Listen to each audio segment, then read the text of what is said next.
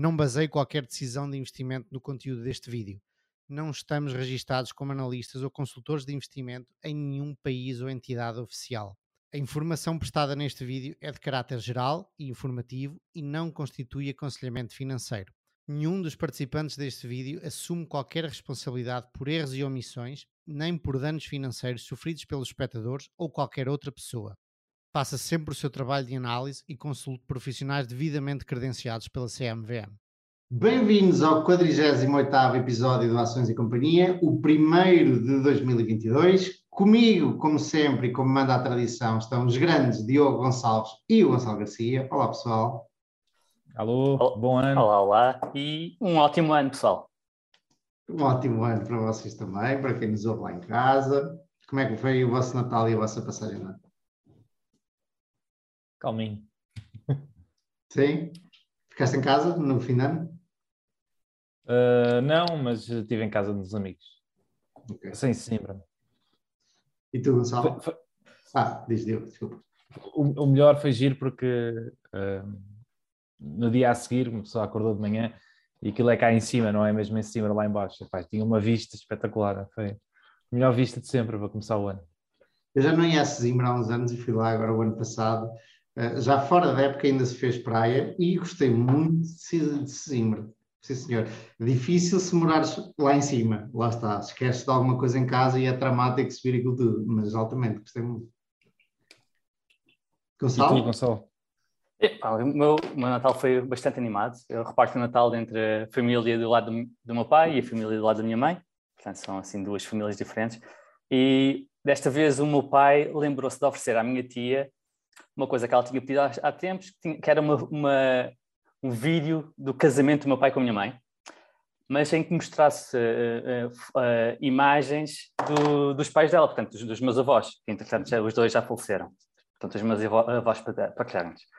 Aí o meu pai converteu a cassete em meio digital e depois nós vimos isto no Natal e foi espetacular ver uh, os meus familiares todos, muitos uh, que entretanto faleceram, uh, alguns que eu não tive a oportunidade de conhecer, mas ver a minha tia e o meu pai e, e, pronto, e os meus avós, entretanto falecidos também, a dar um pezinho de dança espetacular, portanto tornou um, um Natal um bocadinho diferente de, desse lado da família. E a passagem de ano foi muito calminha, foi Uh, uh, foi em casa, foi quase um dia normal, um bocadinho mais, mais glamour uh, ao final do dia, com um jantar um bocadinho mais especial, mas uh, calminho. Boa, boa. E teu? mais, mais, mais caseira no final. Eu, entre o Natal e o fim ano, estávamos até a falar aqui em off, fui à Espanha. Eu gosto sempre de ir à Espanha nesta altura do ano, porque as ruas estão cheias e está toda a gente muito animada a comer e a beber uh, nos bares e nos cafés. E uma pessoa sai daqui, e eu acho que isto é um bocado depressivo nessa altura, assim, logo a seguir ao Natal, entre o Natal e o fim de ano, e chega da Espanha e é assim uma animação gigante e tu pensas, uau, se calhar gostava daqui morar. Eu já lá morei e gostava mesmo de lá morar, portanto um, fico, fico, sempre com mais saudades. Mas o bom é que está mesmo aqui ao lado e podemos lá ir rapidamente. Não moramos no meio da Rússia, que para ir a qualquer lado são 4 ou 5 horas de distância, uh, uh, algumas horinhas, isto está, estamos lá. Um, o, é que... o, voo, o voo Lisboa-Madrid não chega, não chega a uma hora, mas são 45 é. minutos. Uh, e, e, se, e, se, fizeres de Madrid para cá, chegas à mesma hora que sais, que é espetacular. Parece que ah. estás a viajar no tempo. A história dos voos, e obviamente é rápido e é bom, ainda não conseguimos ter voos mais, ou seja, mesmo para ir a Madrid demora uma hora, é preciso chegar ao aeroporto, fazer check-in, esperar pelo avião, assim várias coisas. Com sorte não precisamos esperar pela mala lá. A coisa ainda devia ser ainda mais rápida. Vou-vos dar um exemplo. Uma das rotas mais, hum, mais concorridas ou mais movimentadas do mundo é Rio de Janeiro, São Paulo. Porque há uma, há uma, há uma movimentação muito grande. E houve uma altura em que fazia todas as semanas. E aquilo é, está tão bem pensado que se perdemos o avião, eles põem-nos no seguinte. É quase como ter um bilhete de autocarro. Uh, e, e, entras no aeroporto, é tudo muito mais rápido, porque já está a preparar, são milhares de pessoas nestes voos, todos os dias há uma quantidade deles, nem sei quantos, mas muitos, uh, e é tudo muito mais rápido e não há problema se perdemos o avião, e, e devia ser assim também uh, para isso. Mas, mas, mas, isso foi o que, o que se tentou fazer com a ponta aérea entre Porto e Lisboa. E não funcionou? Também, também. Não, não sei, nunca apanhei, nunca, para mim nunca fez muito sentido pagar o extra versus comboio, também nunca tive assim grande pressa de chegar ao Porto, mas o, a ideia era exatamente essa, que tu marcas e, e, e vais e apanhas aquele, e dá para, para passar de um, de um voo para o outro muito facilmente sem pagar, uh, pagar grandes taxas, e é esse o propósito. Chegas mesmo em cima e se perderes tens um passado uma hora ou meia hora. Olha que esse extra, quer dizer, a ponta é, deve ser da TAP, não deve ser das outras, mas eu já apanhei é. voos Lisboa-Porto a 10 euros. É, é, é... Fica bem mais barato. É. Mas, mas não foi pela TAP, acho que foi Renner. Sim, mas sim, sim é... em termos gerais, provavelmente é um bocadinho é, é mais caro, mas há, há de haver alguns dias em que não, claro. O problema às vezes dos, dos, dos voos, e no caso de Madrid não acontece, em Lisboa também não, é quando tu, em Frankfurt, por exemplo, tu voas pela Ryanair e a Ryanair vai, vai, vai te deixar em Frankfurt, mas é noutro, noutra cidade que se chama Frankfurt, não é Frankfurt am Main. Depois tens que fazer tipo 70 km, não é? Sim, sim. Sim, sim, essa foi. Eu, eu vivi em Frankfurt e nunca apanhei esse, esse, um voo nesse aeroporto, porque é mesmo é para aí uma hora de, de autocarro. Só que, só que aquilo engana, porque a, a, cidade também se chama Frankfurt. Não, não, não mas esse, não, eles, há outra cidade que chama-se Frankfurt, chama até se chama Frankfurt Oder, uh, mas isso fica mesmo do outro lado da Alemanha, fica perto da fronteira com a Polónia. Que não tem é nada a ver com isso, então. Não tem nada a ver com isso. Há ah, okay. um aeroporto da Ryanair em Frankfurt, mas que é fora de Frankfurt, mas não, a cidade não se chama Frankfurt, mas eles chamam aeroporto de Frankfurt. Era como se o aeroporto de Lisboa fosse no Montijo. Hum. Não tem nada a ser aeroporto de, Montijo, eh, de Lisboa, mas era no Montijo. Isso, na verdade, isso era, foi como começou a Ryanair, não é? Em Barcelona era Girona, para onde voava, em Frankfurt era para aí, em Londres era Stansted, nem era Gatwick, nem era, nem era Heathrow, e era, foi, foi tirada da Southwest, Southeast Airlines, nos Estados Unidos, que era exatamente isso, era voar para aeroportos onde as taxas fossem muito mais baratas e fazer os voos muito mais baratos. E eu lembro que para Barcelona ainda voei para, para Girona e realmente estava quase a uma hora de distância, opa, só que era muito mais barato. Realmente compensava um gajo pagar, sei lá, 40 euros a vez de 120, uh, eh, se não tivéssemos pressa, um, era, era o que fazíamos. Depois acho que já não, já não acontece isso em, em quase, em muitas das cidades. Um... Até, até, porque a Renner hoje em dia é que tem mais poder de compra, não é? Yeah. É a empresa que tem mais capacidade de pagar. E temos novidades? Não, temos uma novidade, que é o, o Rob Vinal, que nós costumamos seguir, pelo menos eu e o Diogo, o Gonçalo também acho que sim, agora depois acho que um, comprou Carvana, não sabíamos desta novidade. Eu conheço muito mal a Carvana, o Diogo estava a dizer em off no, no, no WhatsApp que não entende o hype da Carvana, quer-nos quer -nos falar um bocadinho sobre isso, Diogo? posso falar, uh, eu não conheço a indústria também profundamente e, também pode ser por aí, mas, uh, mas basicamente a, a Carvana tentou revolucionar uh, o modelo de, de, compra de carros em segunda mão uh, através de basicamente eles compram os carros às pessoas e depois vendem, tem uma plataforma onde vendem através de, através deles. E, é tipo o iBuying das casas, dos Zillows e dos Open Doors. É, é, é, exatamente, é exatamente isso. E a ideia deles é serem um, uma espécie de market maker, ou seja, eles querem não interessa o preço a que está, eles querem é, é, fornecer liquidez e comprar rapidamente e vender rapidamente. E ficam com um spreadzinho. E depois há uma, uma quantidade de outros, de outros serviços também, não? Será?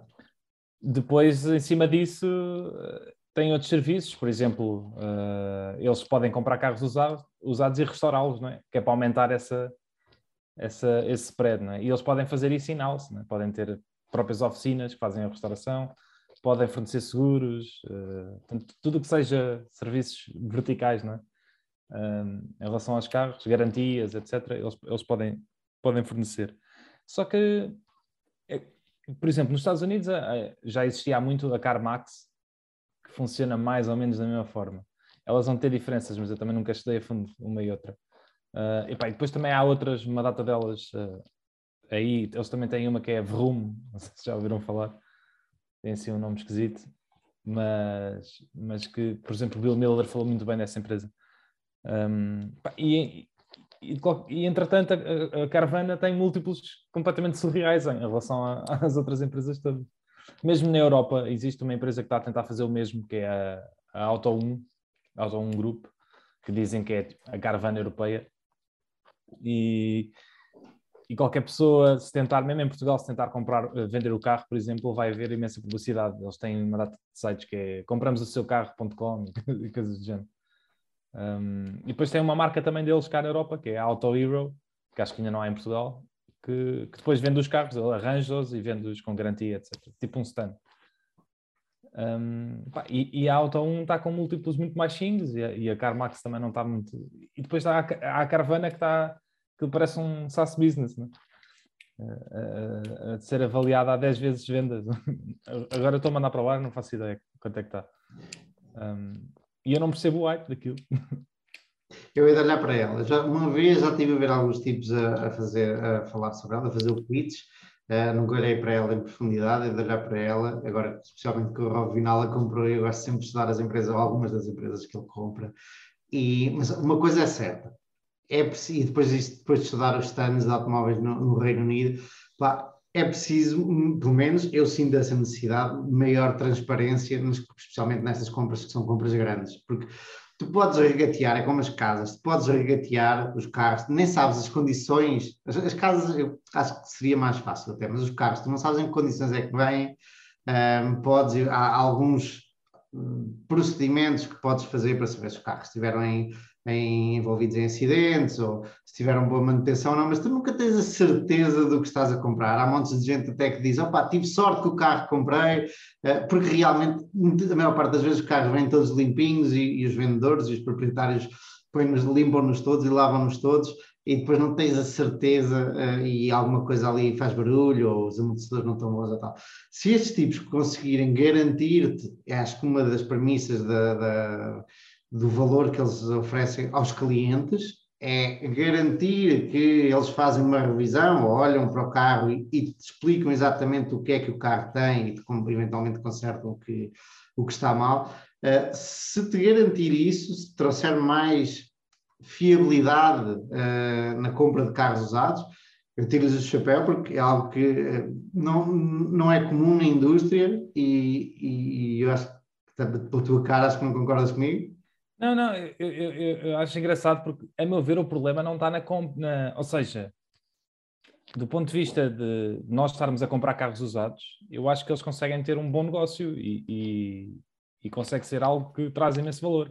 Eu não vejo aí um problema do ponto, no ponto de vista da empresa em eles venderem carros usados. A minha dificuldade está em eles comprarem carros usados. Ou seja, o que é que eu quero dizer com isto? Uh, eles, eles, estão, eles compram tudo, não é? E aquilo muito rapidamente. Uh, e obviamente que vão ter eh, estratégias para, para perceber o preço, não é? Mas a ideia é tu publicas lá uma data de uma meia dúzia de fotos e os gajos dão-te um preço no dia a seguir. E se quiseres, vais lá, entregas, vende, aquilo é, a venda é feita num dia pá, e, e, e, estás despachado. É? E, e, é aí que me faz confusão, porque depois eu, eu acredito, eles têm oficinas, eles têm mecânicos, não é? então eles conseguem arranjar os carros uh, e melhorá-los e, e, tentar vender mais caro. A minha, a, minha, a minha dúvida é se eles não estão a comprar tudo e mais alguma coisa? Uh, e depois não vão conseguir vendê-los é? e, e, faz, e, fazer o tal spread dele. Mas eles têm, eles têm essa base de dados, o que, qual foi a, o que tem vindo a resultar e o que não tem vindo a resultar. Não é? E podem sempre otimizar a forma como fazem compras. O, o, importante aí é ter uma base de dados suficientemente grande e robusta para analisar as compras. Sim, aqui há duas nuances. É, primeiro, isto é uma empresa financeira, isto são empresas financeiras, a meu ver, não é? eles, eles, facilmente, se eles quiserem aumentar o negócio, aumentam, é? oferecem mais preços e conseguem comprar. Portanto, é fácil de apresentar números uh, a dizer, olha, estamos a crescer. O, o, o, difícil é fazer a tal margem deles, não é? Sim, e, e isso, na minha opinião, é muito, é tudo muito recente. Esta maneira de comprar carros é, é é recente, não, é? não, não, não, existe, não, sempre se fez, mas nunca centralizado, com uma base de dados e, e automa automatizado. É? Sem, sem Deixa-me dizer que se calhar, e, e não, não, não, estou certo do que estou a dizer, se calhar, partindo das palavras do Gonçalo, a lei dos grandes números funciona melhor do que o que tem vindo a acontecer, que é individualmente cada pessoa compra, compra um carro, eventualmente o stand compra-te o teu carro, o stand de carros usados e tal, mas compra-te assim um bocadinho de, para quem nos está a ouvir não está a ver, eu pus a mão no ar com, com um bocadinho de saliva, que é para ver de onde é que vem o, de onde é que vem o, o vento. E normalmente tu olhas para os carros, é a quilometragem, o ano e eventualmente o motor e mais algumas coisas, e ficas por aí. E se estes gajos tiverem, além disso, pronto, podes obviamente dar uma volta para experimentar e ver se há barulhos e o mecânico no stand pode ver. Não sei se a Caravana não fará isso, não terá também alguma cláusula que diz que os nossos mecânicos têm que confirmar para realmente o, o valor ficar uh, liberto. É pena, estamos a falar da Caravana sem, sem termos estudado a fundo, tenho pena disso, mas eu ia olhar para ela para, e voltamos a conversar. Há, uma confirmação né? rápida, não é? ou seja, tu vais entregar o carro e está lá uma pessoa que vai ver se, se cumpre não é? com, com as fotografias e se calhar faz assim uma análise, mas aquilo tem que ser na hora. Se calhar tem tipo uma hora para ver aquilo. É? mas, mas ainda assim parece-me, por comprarem tantos, que diminui o erro pela quantidade que compra, é como um seguro, por exemplo, não é? Eh, se compras um seguro, arriscas-te muito. Se compras mil seguros, se compras, se fizesse, fores a seguradora, eh, se fizeres mil à partida, de, de, diminuis o risco. Se fizeres as coisas em condições. Portanto, aí se calhar talvez seja uma. uma é, é, é, a mesma é a mesma história da, da Open Door, não é? Da, do iBuying de casas. O problema da Zillow, por exemplo, era que tu, eles ficam para ser um market maker, os market makers funcionam muito bem, por exemplo, nas ações, que são muito líquidas e vendem-se muito rapidamente. Ou seja, o spread pode ser muito pequenino, porque logo a seguir sabes que vendes. Nas casas de asilo, havia o problema que eles ficavam com elas durante algum tempo e, e, o algoritmo precisava de prever muito mais coisas do que numa ação. o mar também é de ser mais rápido, digo eu. A, a Open Door também diz que uh, o turnover das casas delas é, são 30 e poucos dias, ou o que é que é? E, e, o que eles dizem é exatamente isso: é mesmo numa época tipo 2008, não é? Com a crise do subprime, o preço das casas não demora, não é? As casas não é uma coisa que mude de preço muito rapidamente. Uh, e que eles dizem que o turnover deles é em 30 dias e que eles são um market maker, que a ideia é, é fazer dinheiro quando está a cair ou quando está a... é, é irrelevante. Né? Agora, e como o turnover é muito pequenino, né?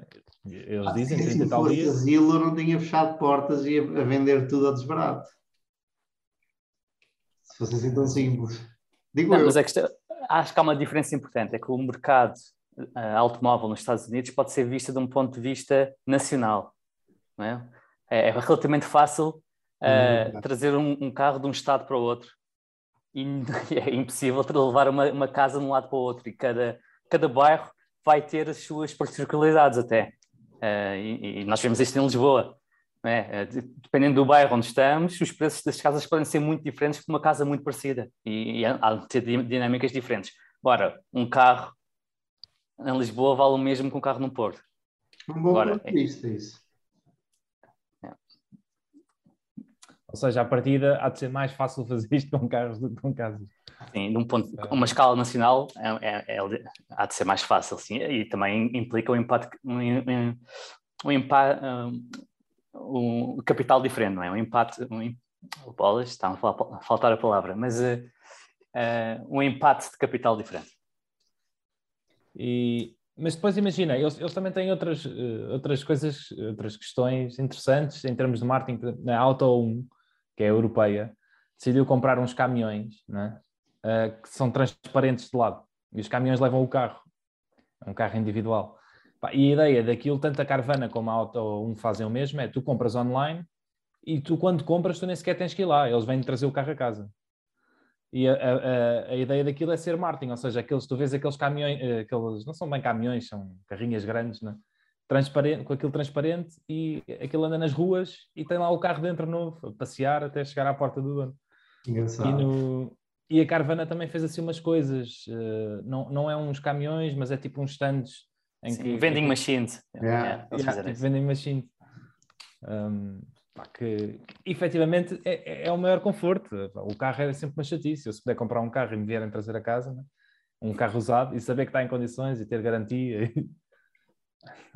Efetivamente o serviço em si é melhor, acho eu. Agora, se eles conseguirem garantir essa qualidade.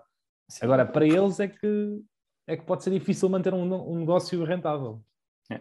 Sim, Aqui, o que eles procuram fazer é resolver dois pain points, é? dois, dois pontos de, difíceis neste momento, que é tu como vendedor, uh, quando vais vender um stand, uh, ou, ou, ou, ou, então ou decides tu vender uh, no AXL ou no Facebook ou o que seja, e tens o trabalho de de vender pessoalmente, ou então vendes a um stand e, e achas sempre que eles não vão oferecer o preço justo e que sabem mais do que ti sobre o carro, apesar do carro ser teu. Uh, e pronto, e, e, do outro lado tens o, o, o, pain point do comprador, não é? quando vai a um stand ou, ou, ou vai via OXL, acha sempre que o vendedor tem mais informação do que ele. Portanto, eles tentam resolver este, este pain point e criam aqui uma igualdade entre vendedor e comprador. Agora, se isto vai resultar, e se vai resultar para, para os níveis que, que justifiquem que a caravana está a cotar, pá, não, não faço ideia. Mas que, se eles resolverem isto, este pain point, pá, é, é, muito bem jogado e pode uh, mudar um bocadinho a forma como se vendem carros no mundo. O TAM é gigante, não é? O TAM é gigante, é. Vamos mesmo ter que olhar para a Carvana em maior detalhe para, para servirmos melhor os nossos ouvintes, com mais propriedade e mais conhecimento sobre a Carvana. Eu comprometo-me, pelo menos, a, a, dar uma olhada uh, rápida de algumas horas à Carvana. A outra, outra coisa boa, tanto da Auto 1 como da Carvana, é que são geridos pelos fundadores e acho que eles têm uma parte grande da empresa também. Skin in the game. É Curiosamente, estou, estou numa empresa cujos uh, insiders têm uma grande parte da empresa e estão a comprar desde que, desde que eu encontro registro de, de, de compras e a, a, ação está sempre a descer. e os gajos, porque eu encontrei um tipo a dizer, pá, estes tipos estão a comprar um, um número brutal é de ações. Eu fui ver, opá, estes tipos vêm vir a comprar, a comprar, a comprar, a comprar e a ação sempre a descer. Não há nada melhor do que isso. Uh, pois está, quer dizer, tendo um ponto de vista, né? algum dia eles querem que aquilo dê a volta. Se achavas barato lá em cima. Assumindo que os fundamentais se mantêm semelhantes, ou melhores, não há nada melhor do que a ação vindo a descer. A questão é se. Pá, pois, mas ao fim de 15 anos tu começas a pensar, então, se calhar. Eles, eles não controlam aquilo. Pois, pois, se calhar é um bom ponto de vista, se calhar é um bom ponto de vista, mas o que, o que não quer dizer que a ação vá subir. Então é isso, é a conclusão não quero chegar a essa. Eu, eu digo de outra em, maneira. Em, em última análise compram tudo e pronto, ficam esse, esse, é um dos, esse é um dos riscos, riscos uh, barra catalisadores. Uh, pode ser entendido das duas maneiras. Bom, vamos aos temas, amigos. Temas é que Para tu trazes hoje, Gonçalo? Ah, eu trago um, um, artigo de Eagle Point Capital sobre funções exponenciais, exponenciais e as leis da potência. Portanto, é, basicamente eles explicam de uma forma simples, simples a matemática do compounding. Uh, um artigo que, que tu, Manuel, mencionaste como o mais copiador de sempre, e quem escreveu não tinha nada de novo para dizer, o que eu admito é completamente verdade. Não há, não há nada de novo no artigo, mas hum, eh, eu acho que é importante uh, revermos de vez em quando o quão difícil é para o ser humano perceber o que é a, a exponencialidade, é? as leis da potência. E, e é, por isso que, que trago aqui o artigo hoje. Na verdade, não, não, eu disse isso e depois disse que não, não te estava a criticar a ti, estava a criticar. Sim, sim, eu sei. Eu sei até porque no, no outro dia faz lembrar uma coisa, um de vocês estava, partilhou um, o comentário de um dos nossos, uh, como é que lhes chamam? Visualizadores? Não, ouvintes e. Espectadores. Espectadores, exato, obrigado. Uh, que ia, acho que era o Elias, não tenho a certeza de quem era, posso estar a ir. E, eu estava a dizer, vou voltar a ver todos os episódios de Ações e Companhia desde o e eu estava, o quê? Ah, yeah. E a verdade é que nós, nós repetimos, ou seja, repetimos, não é que nos repetamos muito, muito, muito, mas eh, a certa altura falamos muito sobre, por exemplo, psicologia, sobre ações, obviamente, é? mas os temas, eh, há, há temas recorrentes e, e, não faz mal nenhum haver temas recorrentes, especialmente se acrescentarem um bocadinho. Nesse caso específico desse artigo, pareceu-me que, ainda por mais porque ele apresentava por tópicos, e já lá vamos quando falar, pareceu-me que cada tópico era roubado a um investidor diferente e foi assim ali metido. Mas, mas por isso é que eu estou curioso para, para, para ver se tu apanhaste alguma coisa diferente do que eu apanhei. Diogo, o teu tema é? Eu trago um artigo do Morgan Housel uh, que se chama, que fala sobre nem, nem tudo poder ser pode ser visto de um ponto de vista racional. Eu adorei que te calhasse a ti esse artigo. Sim, o que, eu, o que eu também tenho algum contraponto em relação a isso, mas pronto. Yeah. Um, e eu trago, eu trago aqui uma, uma, uma, Depois de ter estado em Madrid, as luzes de Natal de Madrid encantaram, gostei muito da, iluminação de Natal de Madrid, depois apercebi-me uh, à conversa convosco os dois, que tinham sido desenhadas por seis designers diferentes, acho que designers de moda, já não estou, não estou certo disto, E, eu estava a passear pelas ruas de Madrid a pensar uh, o que será este negócio e, portanto, desenvolvi na minha cabeça uma teoria sobre o, como será o negócio das luzes de Natal de Madrid. Uh, eu achei que podia ser um bom negócio. O Gonçalo, depois de partilhar as minhas ideias, achou que podia ser um mau negócio. Portanto, foi, foi um exercício espetacular. Vamos a isso, vamos, vamos no fim. Qual de vocês é que quer começar? Olha lá, eu posso arrancar com, com a parte menos interessante do nosso podcast, não é? o, o artigo mais copiado de sempre. Nunca mais dou opinião antes. e fica já despachado. Um, o, o, artigo começa por dizer que desde 1776 o PIB americano aumentou 38 vezes e uh, líquido de inflação, portanto, em termos reais. Portanto, isto é um, um aumento uh, de uh, 38 vezes em 244 anos. Portanto, isto, isto, é basicamente uma taxa de crescimento de 1,5%. É? Um, e, e, parece pouco, à primeira vista parece pouco, mas isto, como, como foi em 244 anos, permitiu que os Estados Unidos fossem, aos dias de hoje, um, um dos países uh, mais ricos do mundo, uh, em termos per capita, e, e, e, o país mais rico do mundo, assim, em termos globais, uh, são cerca de 8% da população mundial e possuem 30% da riqueza. e, e isto pode parecer uh, estranho, porque nós tendemos a pensar linear, linearmente. Mas quando pensamos em capital, pá, devemos claramente pensar exponencialmente, que é assim que capital funciona, não é? Um, as coisas lineares são importantes para algumas coisas do dia a dia, como por exemplo uh, o peso e a altura das pessoas, em que não há grandes desvios à média. E eu fui ver a, a altura média de um português, e é, a altura média de um português é 1,70m. E, portanto, e, e conseguimos aferir com grande certeza que não há ninguém com duas vezes a altura média em Portugal. Portanto, não há ninguém com 3 metros 40. Imagino eu, eu, pelo menos com grande, grande certeza. Portanto, não há de haver muita, muita gente. Mas olhando para o capital, eu fui ver também a riqueza média de um adulto uh, uh, em, Portugal e tem uma riqueza média de 142 mil dólares. Portanto, dá de ser para aí 130 Dólares mil euros. Desculpa? Yeah. O, é, isto, eu tirei, isso, Exatamente. Eu tirei isto de um, uh, do, de um, um, apanhado, o handbook do, do Credit Suisse, que eles, eles fazem um apanhado sobre a riqueza no mundo, uma vez por ano, e em 2020 uh, esta era, por isso é que estava em dólares, 142 mil dólares. Uh, mas sabemos também que as pessoas mais ricas de Portugal né, têm uma fortuna, uma fortuna superior a a mil milhões de euros. Portanto, são cerca de 10 mil vezes superior à média. Um, portanto, quando as, as, leis da potência, é? a exponencialidade governam o jogo, alguns indivíduos ou eventos geram a maior parte dos resultados. É, outros, outros exemplos são os terremotos, é? os terremotos mais destrutivos são muitas vezes mais poderosos do que todos os outros terremotos combinados. As maiores cidades superam todas as, as cidades médias.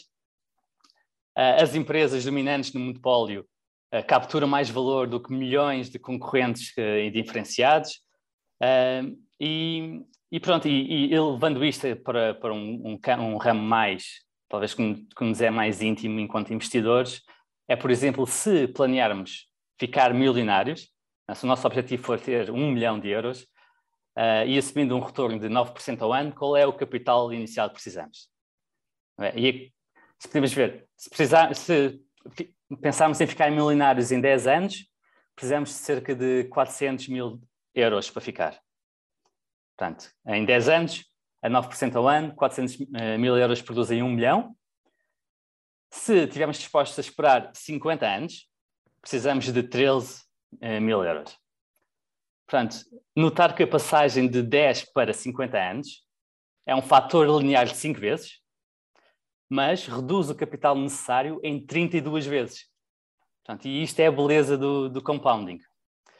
Bem, posto isto de parte, uh, as questões principais de, de, como podemos tirar uh, do compounding para criar capital um, são as seguintes segundo o, o artigo. E, e, e, portanto, basicamente, sem surpresa, quanto mais cedo investirmos, melhor.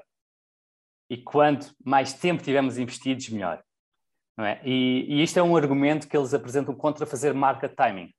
É? Contra ter algum capital de parte ou, ou muito capital de parte para tirar vantagens do, do, do, mercado. O que eles dizem que fazem é que, em vez de fazer market timing, eles oscilam em ter uh, negócios mais uh, defensivos, em, em, alturas que o mercado pareça caro, e uh, negócios com maior crescimento potencial, em alturas que o mercado corrige bastante. eu achei isto curioso, assim, de uma forma de estar sempre totalmente investido, mas oscilando entre, entre high growth e, e defensivas. Outra coisa importante é garantir que não, pelo menos não interromper o compounding? Porque uh, qualquer valor multiplicado por zero é zero, portanto não interessa qual é o teu retorno passado, podes ter tido 100% durante vários anos e depois tens um ano em que limpa tudo, fica, ficas a zero. E aqui já falámos no, no Rick uh, Gorin, não é? o parceiro do, do Buffett e do Munger uh, aqui em 1974, num bear market, foi obrigado a vender as ações da Berkshire ao Buffett por 40 dólares, por causa de um margin call, ele estava alavancado. Portanto, ele perdeu. Não tinha que ser ao Buffett, não? É? não tinha que ser ao Buffett, sim, sim, sim. Ele foi obrigado a vender e vendeu-as ao Buffett. Uh, o Buffett fez essa caridade de comprar por 40 dólares. Desde então, as ações eram cerca de 22% ao ano e estas ações de 40 dólares valem aos dias de hoje 470. São de quê? Da Berkshire? Sim. As ações da Berkshire. É. Esse, ele... esse artigo também me revoltou um bocadinho, desculpa, não se esqueça de mais, porque esqueceu-se de falar do, do Charlie Munger que teve o dinheiro inquieto durante não sei quanto tempo, até 2009, e em 2009 investiu todo. É, esqueceu-se de falar do Warren Buffett, ter não sei quantos bilhões parados. Portanto, vai buscar coisas que interessam para fazer o ponto dele, quem está a escrever, uh, que são mesmo ao lado de outras coisas que fazem um ponto completamente contrário ao ponto dele.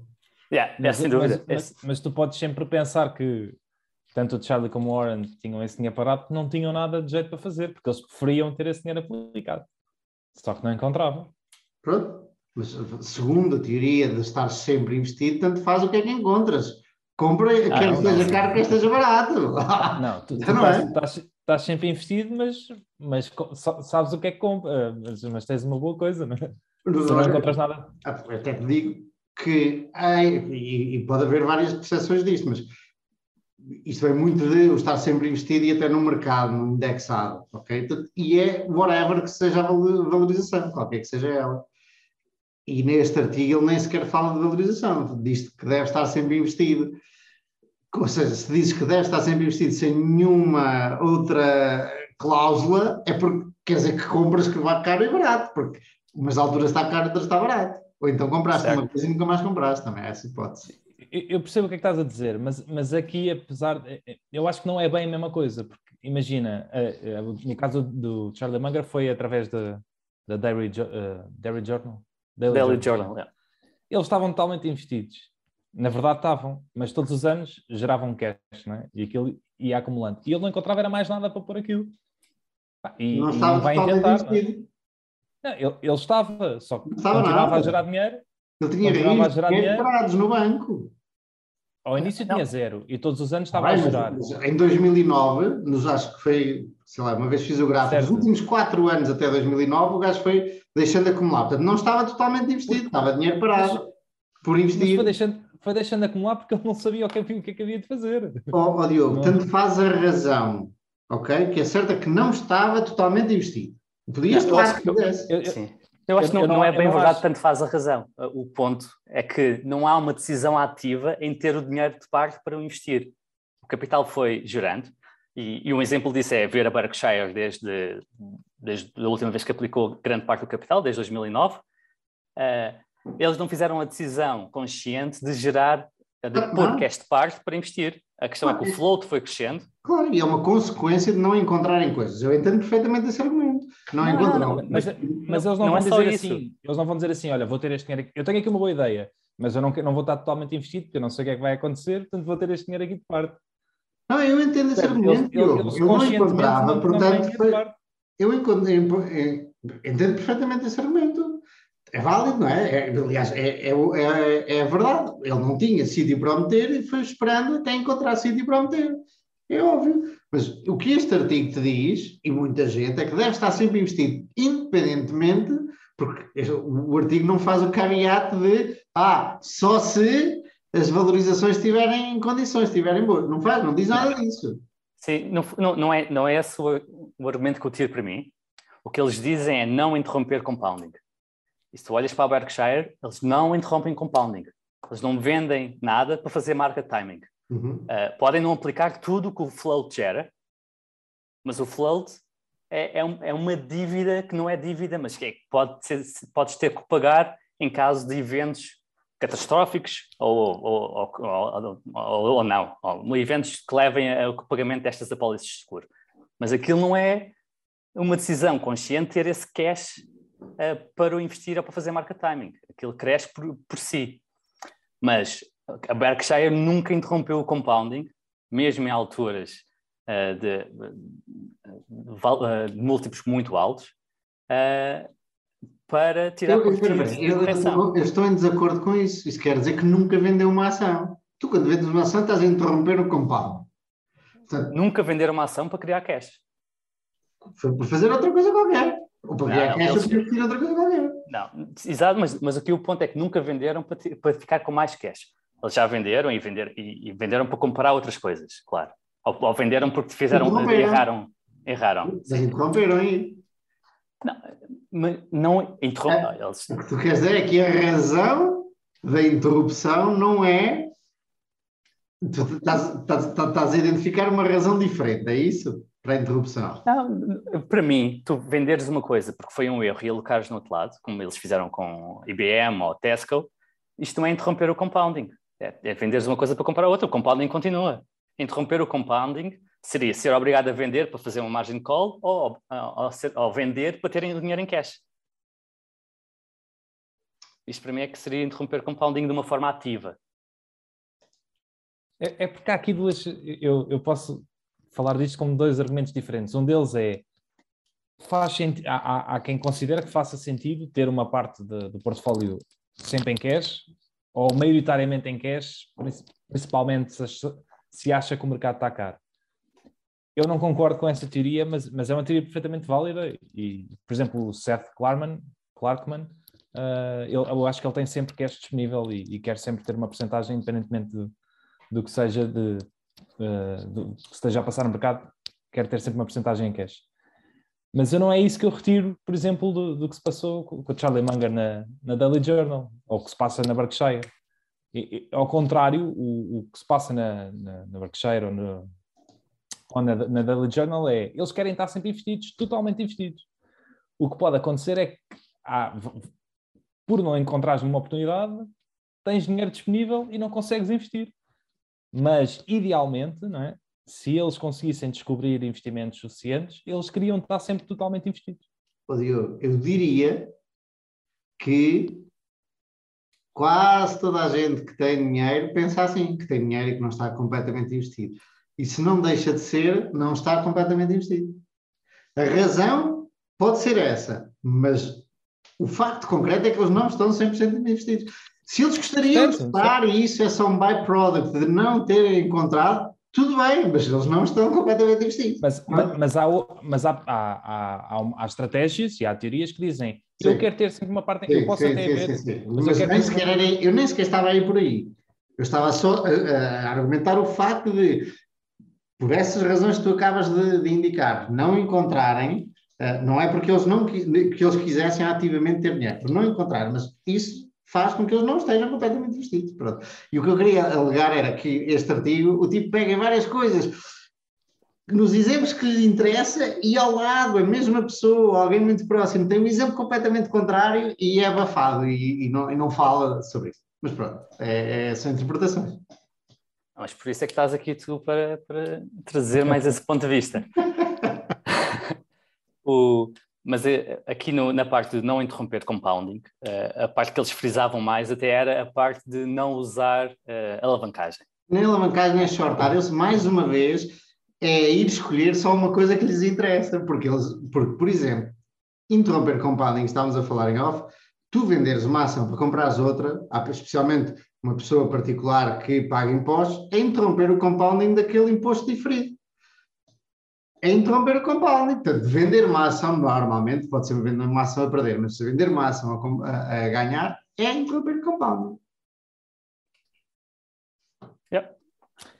Sim, aqui, aqui também, aqui também a ver com outros fatores, que, que é o facto de. de e, e eu, eu, o que eu retiro mais desse artigo é esse: é não vender só porque está caro. Porque, porque lá está, porque aí está-se a interromper e a não ser que haja outro sítio para pôr o dinheiro, uh, fica-se à espera que fique barato outra vez. Não é? isso, isso pode não fazer muito sentido. Não é? E o, o Charlie Munger até fala muitas vezes de, de, de exemplos de, de empresários que, que que nunca interromperam, não é? Por exemplo, quem é que são as únicas pessoas uh, que nunca venderam uma ação da Walmart desde, desde que a Walmart entrou em bolsa, não é? Foi a família, que tem, são donos de 30% daquilo, e a verdade é que foram pá, os melhores investidores de sempre. e só, a única coisa que fizeram foi nunca vender, quando estava caro, quando estava barato, não fizeram absolutamente nada. Uh, e durante os 30 e tal anos deixaram aquilo crescer. E tenho a certeza que houve alturas em que aquilo pareceu caro. É? certeza absoluta. E eles decidiram continuar uh, uh, aquilo porque conheciam aquilo e porque acreditavam no negócio e não pararam o compounding. E se calhar podiam ter esperado ou tirado do outro lado ou, ou feito e, outra coisa qualquer.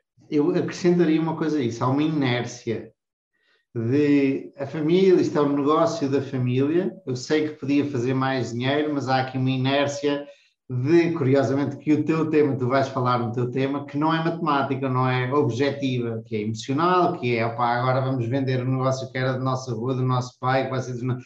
Tipo, há, há um, também, é como, por exemplo, uma casa de família, tu sabes que podes vendê-la hoje muito mais do que o teu avô tinha há 30 anos, à partida, vamos dizer.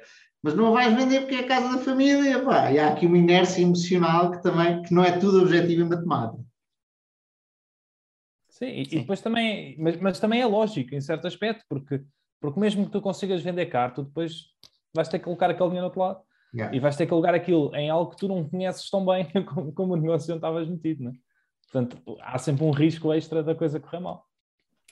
Um, mas pronto, é, é, Marcelo, Sim, sim, isso leva exatamente a outro ponto que eles tinham dito e que eles copiam do Peter Lynch, não é? Que dizem que para não aparar as flores, para regar as ervas daninhas, não é? Que o Peter Lynch sempre disse muito. Um, isto porque uh, o mais provável é que uma pequena fatia das empresas em que estão investidos gera a maior parte dos retornos. É assim para o mercado como um todo e é assim para a grande maioria dos portfólios individuais, incluindo para portfólios altamente concentrados, como são os da Berkshire, não é? O exemplo uh, bastante recente é, é, o investimento da Apple, um, que curiosamente o Buffett trimou o ano passado e, é e uh, o, eu lembro-me na Assembleia Geral, o Buffett virou-se para o Charlie uh, e perguntou: mas, mas tu achas que eu fiz um erro, não achas? E o Charlie respondeu: yeah. Assim, só seco, como ele sempre faz. Yeah. um, mas sim, e, e, e basicamente. Sim, uh... mas, mas, mas, depois também podemos falar daquilo. Uh, desculpa, só para, para, para yeah. tocar no outro força, ponto, força. que é no que achamos correto e, e, e, temos essa visão, mas depois na prática muitas vezes fazemos coisas uh, contra isso, não é? O, o, o, Buffett agora trimou a Apple e o, o Charlie Munger também trimou a BYD, não é?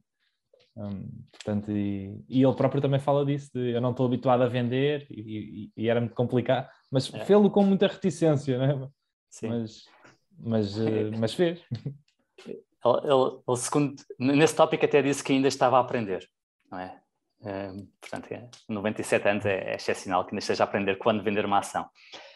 E, o, e basicamente, para, para, concluir este ponto, é, é se andarmos uh, a aparar as posições, não é? fazer o trimming, um, podemos estar a capar uh, home runs. É? Aquelas, estas posições que explodem. Uh, portanto, é, há que ter isso em consciência.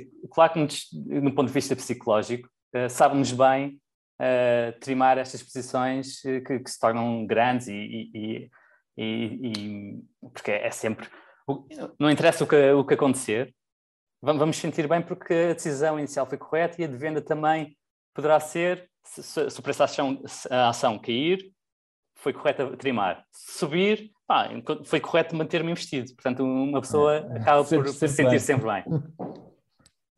Uh, faz sentido de um ponto de vista de defesa psicológica. Um, uma coisa curiosa que depois eu achei uh, na parte final em que uh, eles, eles fazem um, um, um, desenvolvem um argumento que são muito poucas as ações que, que correspondem ao que, que levam a maior parte dos retornos, ou que são responsáveis pela maior parte dos retornos. Uh, por outro lado, eles têm um portfólio altamente concentrado. Uh, eles chamam 10 por 10. 10 posições a 10% de cada ao preço-custo. Um, 10% do, do, do portfólio ao preço-custo. Uh, e eu, acho, eu aqui, eu acho que, não, pelo menos na minha opinião, concentrar leva a que seja mais improvável apanhar um verdadeiro home run.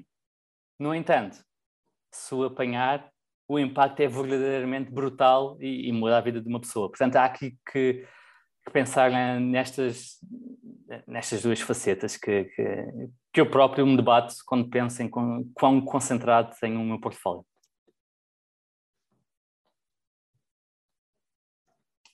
É um problema dos dois lados, não é? Porque se, se estiveres muito diversificado e se apanhares um run, pá, aquilo vai-te saber a pouco, não é? Aquilo depois não faz muita. Quer dizer, tinhas ali aquela que podia mudar a, tu, a tua vida, já, depende também de como é que tu estás financeiramente. E, e, e como, diversificas muito, aquilo não fez muita diferença, não é? É, um... mas, mas, sabes que, curiosamente, pode não ser verdade, sou verdadeiramente um home run. E um bom exemplo disso que eu estive a ver há pouco tempo um, foi o, o que é que aconteceu se tivesses comprado as Nifty 50 uh, antes de, de 74, portanto, no topo da, da bolha das Nifty 50. E o resultado seria completamente diferente se incluís o Walmart ou se não incluís o Walmart. É? Se incluís o Walmart, ainda assim, fez tão bem ou melhor que o mercado. Se excluís o Walmart, epá, foste dizimado. Não, epá, tiveste um retorno para aí 25, 30% do mercado. É incrível. E é, é uma posição em 50. Portanto, imagina. Agora, agora imagina se, se, compras a Walmart e quando a Walmart dobra, tu, tu trimas para. Trimas, para, sim. Para, para sim, sim, sim, sim. Imagina. E tenho a certeza que houve muita gente para fazer isso. Vamos ao teu tema, Diogo. Podemos ir, mano. O tema. Exato, exato. Epá, eu, eu, eu, este tema para mim é.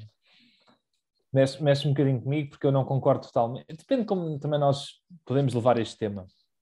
Mas basicamente ele, ele fala de, disto como nem tudo na vida deve ser visto de um ponto de vista racional. Um, e, e, eu discordo, no sentido, posso já começar a dizer que discordo, porque o que basicamente ele quer dizer é que há emoções, não é? Mas tu também podes ter as emoções de um ponto de vista racional, não é? podes logo à partida saber que há emoções e analisá-las, não é? E saber que, que, faz sentido, não é? É lógico que, que estas emoções existam.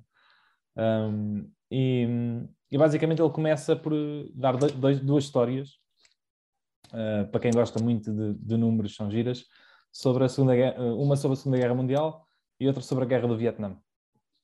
E uma delas, a primeira é sobre a Segunda Guerra Mundial e, e é sobre um ataque que foi dos, uh, uma das batalhas mais mortíferas para, para, as tropas americanas, em que morreram uh, eh, 15 mil uh, americanos e mais 60 mil ficaram feridos.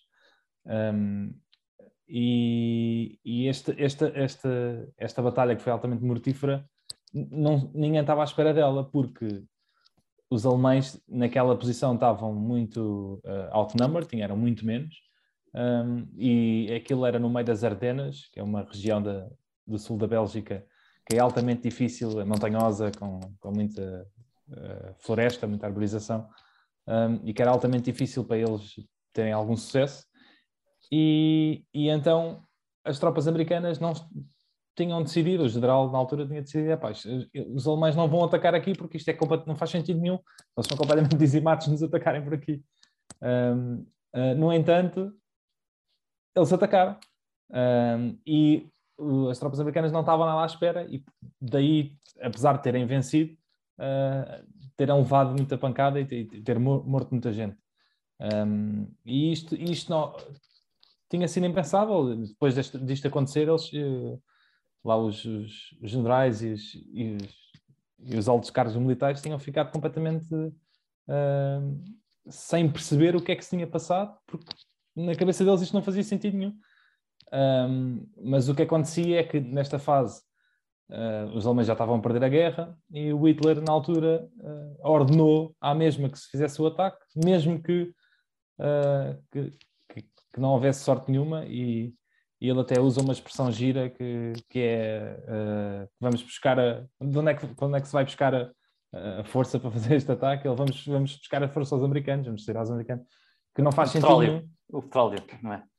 Exatamente, não fazia sentido nenhum, portanto, era puramente uma, uma, um delírio já de, de, de, batalha. É, é curioso que tenhas interpretado como força, porque ele, o que o artigo escreve é fuel. Eu interpretei uh, como combustível físico de, para, para, para os que que andar de um lado para o outro, mas tu interpretaste como força, e se calhar. Eu também interpretei como combustível. É. Ok, pode, pode ser, pode ser, na verdade. Uh, mas, sim, mas fosse com... onde é que vamos buscar a força para, para ter vontade de combater? Vamos buscar lá os americanos, aí é que seria verdadeiramente surreal. Eh, pois, eh, por isso é que eu pensei que era, que era isso. Mas pronto, mas que não fazia sentido absolutamente nenhum. Um, mas, e pronto, este era um dos exemplos, uh, um, o primeiro exemplo que ele, que ele fala sobre que, pá, que se fores uma pessoa só de números e totalmente racional e lógica, vai haver muita coisa que não vais perceber, porque efetivamente não fazia absolutamente sentido nenhum, do ponto de vista uh, militar e do ponto de vista técnico, uh, os alemães terem atacado. Mas naquele caso aconteceu. e, e que... Sim, mas, mas em tua defesa, em que, que esperar isso dos alemães podia ser até racional, podíamos ter, eh, podiam ter podíamos analisar o que eles fizeram antes dessa batalha, por exemplo, na batalha de Stalingrado, em que tá, planearam invadir a, a, a, Rússia, ou a União Soviética na altura, numa rota, e o, o, Hitler, quando se deparou que havia uma cidade com o nome de Stalin, decidiu desviar grande parte do batalhão e tentar conquistar uma, uma cidade que não tinha assim grande valor estratégico, era só para tentar conquistar uma cidade que tinha o nome de Stalin. E, e desviou muitos recursos, e perdeu muitos recursos, e acabou por não conquistar a cidade e, e, teve uma grande derrota, a primeira grande derrota que teve na, na Segunda Guerra Mundial, exatamente por não ser inteiramente racional. Ou, por outro lado, por eh, ter aqui uma componente emocional, queria uh, ferir muito afincadamente, que era conquistar uma cidade com o nome de Stalin para o envergonhar. Essa, não, essa por acaso não conhecia. Eu não sou um grande conhecedor da, da história da, europeia da Segunda Guerra Mundial. Gosto, gosto de ir, de vez em quando vou vendo umas coisas, mas mas por acaso é, tem uma falha aí de, é. na minha cultura Não. geral. É, é, espetacular. Há, há um, um, documentário muito bom sobre a Segunda Guerra Mundial agora na Netflix, em que eles restauraram artigos e conseguiram colocá-los a cores. Pá, e é espetacular. Desde o porquê do, do, dos japoneses uh, fazerem o ataque a Pearl, a Pearl, Harbor, que teoricamente também não parece ser a coisa mais racional do mundo.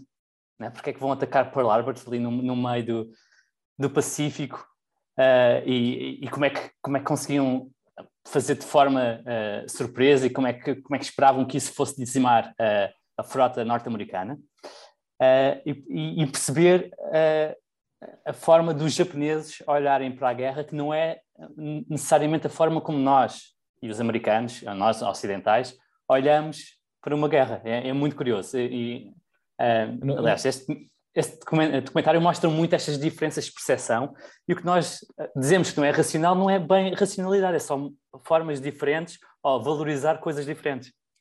No outro dia, no outro dia li um, um artigo sobre um, um soldado ou, ou, capitão, ou já não sei qual é que era o cargo dele, japonês, que ficou nas ilhas, uma ilha qualquer da, das Filipinas, uh, e mesmo depois da guerra ter sido declarado o fim da guerra, ele continuou lá no meio da, da ilha, achava que era propaganda de, dos aliados para, para eles saírem cá para fora, e ele ficou durante mais 30 anos, ou 20 e tal anos, uh, no meio dessas ilhas, em guerra, literalmente em guerra, e a matar civis lá da zona, uh, porque achava que, que, a guerra continuava e que estava a defender o seu povo e que, e que os panfletos e, e, aquilo que tinha chegado a dizer que, que, a guerra já tinha acabado era propaganda para, para, eles, para eles serem apanhados.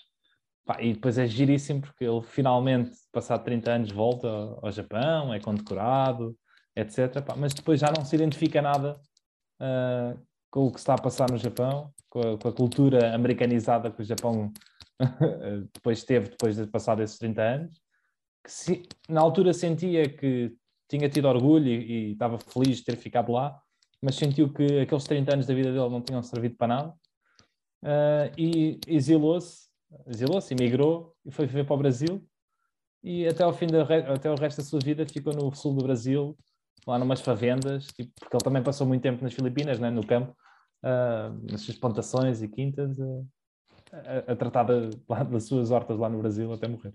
Pá, é, é, uma, história surreal. Não? É? Sim, há, há, histórias surreais da, da, Segunda Guerra Mundial. Manuel, só, só uma parte, está-se a notar ou está-se a ouvir o teu, o teu teclado? Não estou a mexer nele, não, não. é o meu teclado. Ah, não, então, está-se a ouvir qualquer coisa estranha. Pode ser o microfone de alguém, ah. talvez. Mas eu também estava a ouvir, e, mas não, não, não sou eu. Não sei o que será. É, mas agora assim, parou. Eu não estou a mexer no teclado, mas eu não estou a ouvir nada, portanto é provável que seja Como é que tu tens o teu microfone, Diogo? Vê lá se não está aqui a raspar no fecho ou assim. Pois, uh, ah, é, não, só sei isto, não sei. Ah, sim, sim, é isso, isso é o microfone. Agora tá, o som até está melhor, quando tu, tu okay. subiste. Um, peço desculpa. Um, ok, segunda história, que é, também é mais conhecida, é, é, tem a ver com a guerra do Vietnã uh, e tem a ver com o facto de com, com querer continuar, vou, vou ser resumir mais, mais rapidamente, continuar a guerra do Vietnã, uh, porque do ponto de vista matemático fazia todo o sentido. Uh, os americanos estavam claramente a, a ganhar e, e, matematicamente ah, eles estavam, aliás, há aquele clássico número que já foi muitas vezes falado de para cada americano morto eram mortos 10, de, 10 vietnamitas, né? Um, só que o que aconteceu, e o que acontecia era que. E, e há essa frase conhecida lá do, do. Não sei se era presidente, rei, não sei o que, é que era lá da. da do, do Vietnã, que uh, vocês podem matar 10 vietnamitas para cada, para cada americano morto, mas podem ter a certeza que nós vamos ser, vocês vão ser os primeiros a desistir e não nós. Um, e assim foi. Um, e portanto que aqui não se podia mais uma vez só ter em conta os números, tinha que se ter em, ter em conta, as, eh, neste caso, as emoções e o facto de pá, que aqueles vietnamitas iam fazer de tudo para, para defender a terra deles, independentemente do, do que é que faria sentido ou não faria sentido, não é? Do ponto de vista é, é. casualidade. Eu, eu gostei, a expressão que ele usou ainda é um bocadinho mais agressiva, não é? Eles uh, basicamente disseram que iam perder 10 vezes mais. Ó, para cada 10 que, vietnamitas que eles iam perder, os americanos iam perder um, mas eles iam, eles iam querer saber sobre aquele um que perderam, dando a entender ah, para, para os vietnamitas o que, o que perdessem era, era, era, tinha de ser para, para a causa, é, portanto não, não, não tinha significado. Mas os americanos iam, iam sentir cada morte. É, é curioso. Yeah. E, e, e, pronto, mas... Desculpa, e, e, isto realmente mostra lá está, o que para, para o Ausel mostra alguma irracionalidade da parte dos vietnamitas, um, eu diria que, que mostra sobretudo uh, uma, uma forma de interpretar diferente a realidade e os valores, não é? Uh, para, os para os vietnamitas, o mais importante como povo era vencer a guerra e não as, as perdas uh, de vida humanitárias, enquanto para os, para os americanos que são um povo mais individualista, uh, cada vida tinha o seu valor e não tanto o, o coletivo.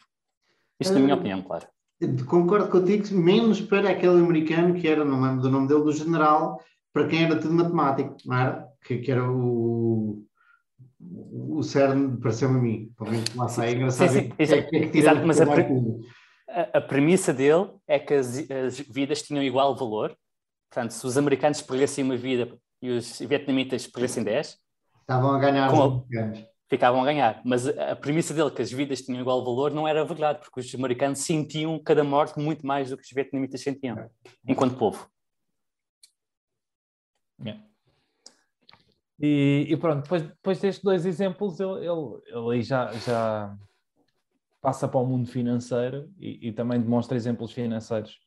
Uh, ele fala primeiro no caso da Lehman Brothers, uh, que era um banco que tinha dois dias antes de falir, tinha um rácio de solvência uh, espetacular para, para, para, os valores que eram considerados na altura, mas que dois, mas que dois dias depois né, estava literalmente em insolvência. Um, e, e, em parte isto, não falando da Lehman Brothers, mas falando de um ponto de vista mais geral em termos bancários, né, os bancos sofrem muito com, com, com a credibilidade, né? Porque podem ter os raças que quiserem, que se toda a gente quiser levantar o dinheiro e deixar de fazer negócios com esse banco e passar a fazer com outros, porque perdeu a credibilidade, um, um banco vai à falência, né? independentemente de, de, com bons números só naquela altura. Um, portanto, há, há... diz, diz. Estava, ia mudar um nadinho o sentido da conversa, mas é aqui que eu, que eu achei que era espetacular, espetacular tu teres trazido esse tema, porque é aqui que começa a desviar-se, o argumento começa a desviar-se da, da, perspectiva que já aqui partilhaste connosco várias vezes, que o investimento em, em ativos que não produzem cash flows uh, tu não os vês como investimento, e é aqui que começa a, o artigo a desviar e a mostrar que muito, muito de investimento, nesse caso do banco, e depois ele passa para mais coisas, é a confiança que as pessoas têm. Se as pessoas têm confiança que o ouro é um investimento que amanhã vai valer mais, o ouro torna-se um investimento. Se as pessoas têm a confiança que a arte é um investimento, torna-se um investimento. Eu tenho um amigo meu que é um sneakerhead, que é um termo em inglês para, para pessoas que gostam muito de sapatilhas, ténis, aqui em Lisboa, um, e este meu amigo tem uma quantidade de sapatilhas tremenda e sabe muito de sapatilhas. Bem, as sapatilhas custam dezenas de milhares de euros e que nem nunca uh, se calçam. E, e é, é curioso que a Nike faz sapatilhas de dezenas de milhares de euros que, que custa, custam a fazer o mesmo que umas sapatilhas de 50 euros ou de 100 euros e, vale, e vendem-nas por dezenas de milhares de euros, que é engraçadíssimo. E eh, sapatilhas que nunca são usadas também podem ser, são colecionáveis, também podem ser investimentos. Pronto, e, e por daí que eu achei interessantíssimo tu pegar neste artigo. Mas, mas eu continuo a achar que não são investimentos, eu continuo a chamá-los de especulação. Não quer dizer que não possas fazer dinheiro a especular. Obviamente podes, mas ah, eu, eu, eu, traço uma linha muito, muito firme nisso, né? Que... Mas, mas, o cerne da questão que, que o Morgan traz é a confiança que tu. Tu tens o dinheiro não produz dinheiro. O dinheiro existe porque toda a gente concorda em atribuir valor àquele papel e agora é zeros e uns. ele não gera nada por si próprio, não gera comida, não gera tipo, uh, é uma questão de confiança e de valor que tu atribuis. Desde sempre da humanidade, muito antes de haver dinheiro, a humanidade reconhecia valor em estátuas e em bijuteria, joalharia, uh, peças de ouro, e reconhecia-lhe uh, valor, e iam passando de família para família. Portanto, é uma coisa inerente ao ser humano uh, atribuir valor a objetos que não fazem nada, que estão ali parados. Sem dúvida, eu, mas eu concordo plenamente. O, o que eu não sei fazer, ou, ou, o que eu também não quero fazer, é, é, é dizer quanto é que eu acho que, que, que, aquilo vale. Aliás, eu não consigo dizer quanto é que eu acho que aquilo vale. Um, e, e, e, é aquela história de eu só consigo fazer dinheiro a vender aquilo mais caro a alguém. E, e há vários motivos para o qual eu não, não concordo com aquilo é investimento e eu não gostar sequer daquilo. Primeiro, eu acho que isso, isso não gera nada, não é? Eu, é só transferência de valor. A minha, a minha verdadeira questão com o investimento e com a especulação é que o investimento gera valor. Eu, eu, eu só, só mereço ganhar dinheiro se gerar valor, quase. Um, enquanto uma especulação não, é uma transferência de valor. Socialmente a sociedade está igual. A única coisa que se passou é que eu, eu recebi mais dinheiro e outra pessoa perdeu esse dinheiro. Não há, há uma eu, eu conseguiria refutar isso, por exemplo, porque uma das coisas que aprendes em teoria da arte é o valor da arte. Uh, e a arte tem vários, vários tipos de valor. Uh, um deles é simplesmente o, o ser aprazível de olhar para ela. E tu vendes um quadro hoje por um milhão e amanhã por 10 milhões, tu dizes que nada, não foi criado nenhum valor. Pode, não estou a dizer que é sempre, mas pode ser criado valor um, simplesmente de contemplação. Como é que tu pões um valor na contemplação? É uma coisa que é difícil fazer, realmente é muito difícil fazer, mas, um, mas existe. Sim. Um, um ponto de vista, desculpa, num, num ponto de vista, uh, pegando no quadro, não é? Um quadro, pode dizer que o quadro não gera riqueza por si, não é? Não paga dividendos, é, é só, é arte e, e dá-te prazer olhar. Mas tu podes criar um museu à volta do quadro e começar a cobrar a entrada e, portanto, na prática, o quadro permite cobrar a entrada e, na prática, este quadro, que a partir é um, um ativo que não gera nenhuma renda, acaba por gerar essa renda de, de, de, dos bilhetes. Mas ainda mais fundo do que isso é porque é que gera renda? Porque traz alguma coisa que as pessoas valorizam, porque senão não pagavam para lá ir ver. E, isso, e é uma coisa que é muito subjetiva e imaterial. E o facto de ser subjetivo e imaterial torna-o difícil de ser avaliado.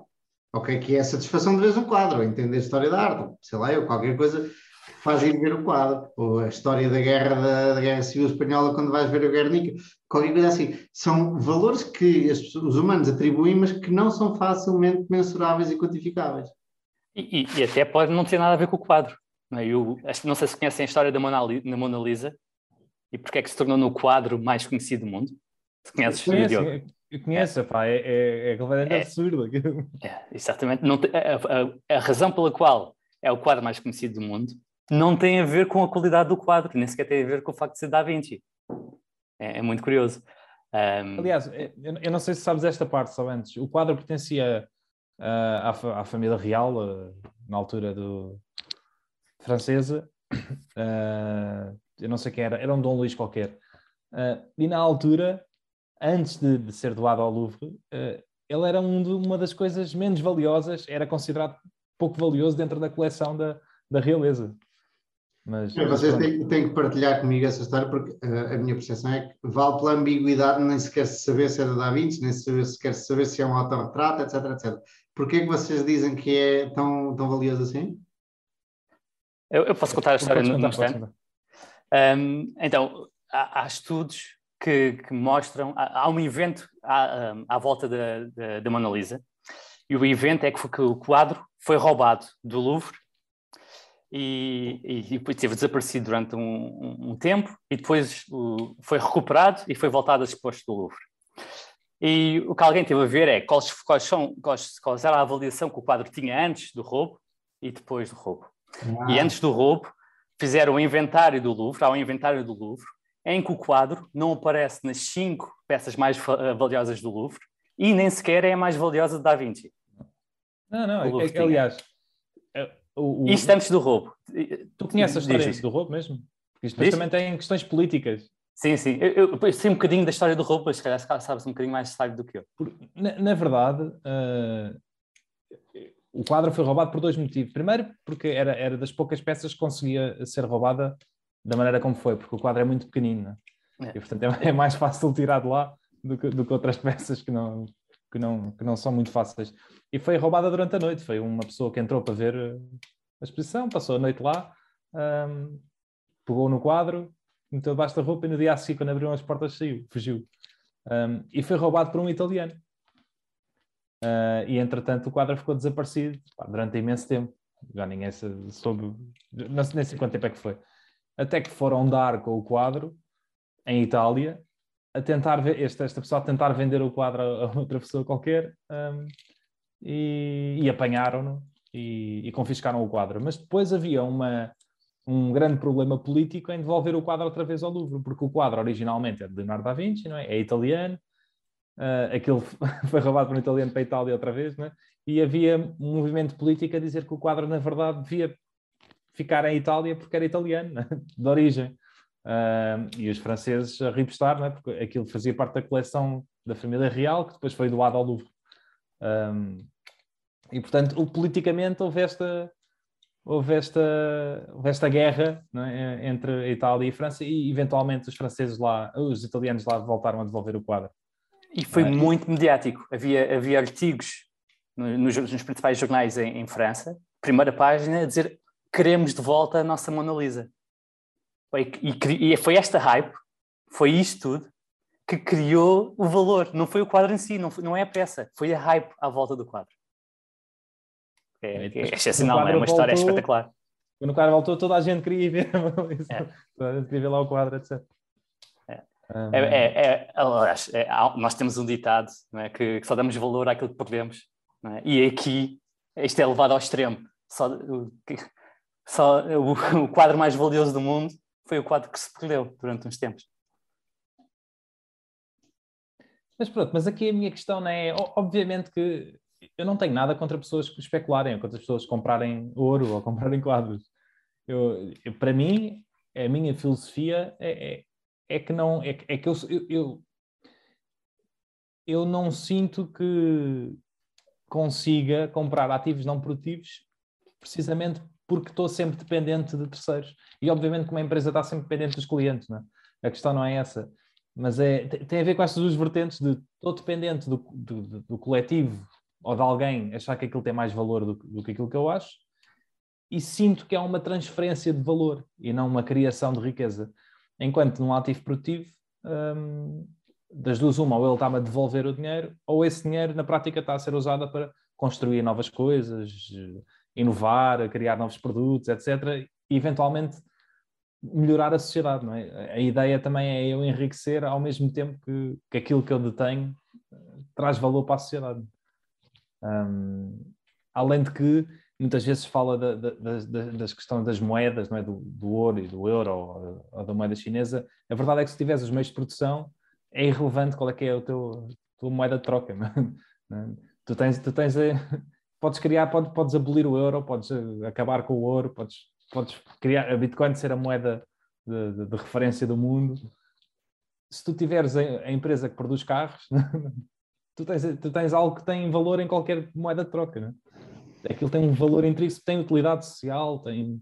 Deixa-me só fazer um nadinho, um nadinho. Já agora, que é daqui a nada estás a dizer que se deve abolir o Ministério da Cultura porque a cultura não serve nada. Tipo, há coisas que, há coisas que tipo, realmente a arte não serve, não produz nada que faça energia ou que faça isso, mas uh, é, é uma parte, é uma dimensão da atividade humana que é valorizável. Sim, sim, sem dúvida. Eu, eu não sei se é quantificável. Não? É? Sim, sim, sim. Ou pelo menos para mim é difícil de quantificar, mas, uh, mas percebo que, que o que eu faço, e aliás há muita gente que suscita assim e faz muito dinheiro assim. E se calhar se eu tivesse centenas de milhões de euros, epá, eu não me importava de comprar meia dúzia de quadras. Ficavam aí, olha, eram giros e se calhar até faziam viver mais do que aquilo. Portanto, isso não é por aí. Uh, mas pronto, é isso. Ele depois já, já estamos a falar do final. De, de, ele fala, falou dos bancos, depois também falou da GameStop, né? Que era uma empresa que pouco ou nada valia, mas como toda a gente decidiu começar a comprar aquilo, eles depois, a valorização disparou e eles depois emitiram ações e aquilo afinal valia mais do que o que valia antes. Um, mas, e, e, portanto há um self-reinforcing nestas coisas, né? se as pessoas gostam da, uh, da história né? da, da empresa, ela está avaliada a um nível superior e tu podes usar isso como moeda de troca e gerar valor. Ou porque emites ações, ou porque compras outras empresas e, e dás a tua ação como moeda troca, ou etc. Mas podes usar uh, algo que por si, por si, só apresenta não, ter, uh, não tem valor intrínseco, pode gerar valor intrínseco. Um, portanto, de alguma maneira pode-se pode dizer que a opinião, a confiança não é, das pessoas por si só numa empresa pode gerar valor para a empresa. Principalmente se fizerem aumentos de capital. Exato. Cristaliza, cristaliza o valor. Mas, mais uma vez, essa, essa, essa cristalização, de, cristalização de valor não é gerar riqueza, é uma transferência de riqueza. Porque se a empresa tá, é beneficiada com isso, quem pôs lá o dinheiro é prejudicado. É, aí também é uma, é uma transferência. Sim, talvez dependa um bocadinho do que, do que a empresa fizer com esse dinheiro. Não é? Se, poderá ser só uma transferência de valor se não for investido em uma forma produtiva ou que crie valor depois para, para os novos acionistas, para quem colocou dinheiro. Uh, ou, ou não, ou pode ter sido só mal investido e de, e de, repente não só houve uma transferência de valor, como houve uma perda de valor depois. Um, aos dias de hoje, É, é um bocadinho difícil, ó, ainda, ainda não podemos dizer se todos os aumentos de capital que a Tesla fez criaram ou não criaram valor, ou se foi apenas uma transferência de valor. Uhum. Ah, é, ainda, ainda é difícil dizer. Sim. É, provavelmente até criaram. E a empresa continua ao rubro. As novas uh, entregas uh, que apresentaram aí há uns dias, uh, o número de carros produzidos no trimestre e o número de entregas pá, foi uma grande subida. É incrível. E abriram mais um showroom na China. Portanto... Por acaso é, é verdadeiramente surreal, meu, porque isto envolve uma complexidade de organização e de supply chain brutal e estamos numa época em que é muito difícil encontrar os chips para, para todos os carros e eles conseguem escalar de uma forma inacreditável, portanto, pá, e, heads off. E, ah. e, em cima disto tudo há uma data de acontecimentos que está acontecendo nos semicondutores que ainda pioram a situação, não sei se viram. Houve uma fábrica da ASM, não sei se era da ASML ou era uma empresa que fornece peças para a ASML fazer uh, os equipamentos, ardeu agora na, na Alemanha ou na Holanda. Uh, em Xi'an, na China, está em, está em lockdown e acho que um terço das memórias RAM do mundo são produzidas lá pela, pela Samsung e pela Micron. Portanto, isto, é, isto está o caos meu, para os semicondutores. Meu. Está o caos para tudo, não é? Para, para o transporte de entregas, tudo o que leva semicondutores é pior. Eu ainda não reparei nisso, quer dizer, diz, fala-se disso tudo, mas ainda, ainda não fui comprar alguma coisa e simplesmente não havia por causa disso. Vocês já? Eu também não, por acaso. Não. Vejo fotos às vezes no Twitter, de, mas não é cá, é tipo em Inglaterra, nos Estados Unidos, de, supermercados vazios. Agora, por, por acaso em Portugal não tenho notado nada. Mas, ah, provavelmente quem tentou comprar carro nos últimos meses é capaz de ter, ter sentido. Uh, sim, sim, os carros usados estão, estão consideravelmente mais caros. Mesmo estão são mais caros e, e, as entregas estão bastante demoradas para carros novos. Yeah. A não ser que comprei um Tesla. Isso, se calhar que chega no instante. Não, isso, isso, isso tens três anos de espera ou dois anos de espera. Eu não tinha visto, depois vi o novo e estava a dizer antes do Zoom cortar o pio, agora para comprares o novo carro da Mercedes, é um elétrico todo XPTO, não sei quê, só lá para 2023 ou 2024. Portanto, sim, quem quiser comprar carros uh, novos tem que esperar. Eu também não compro carros. É, é só motas, não é, Gonçalo? Sim, só, são motas e velhotas. Sim, muito menos novos, não é?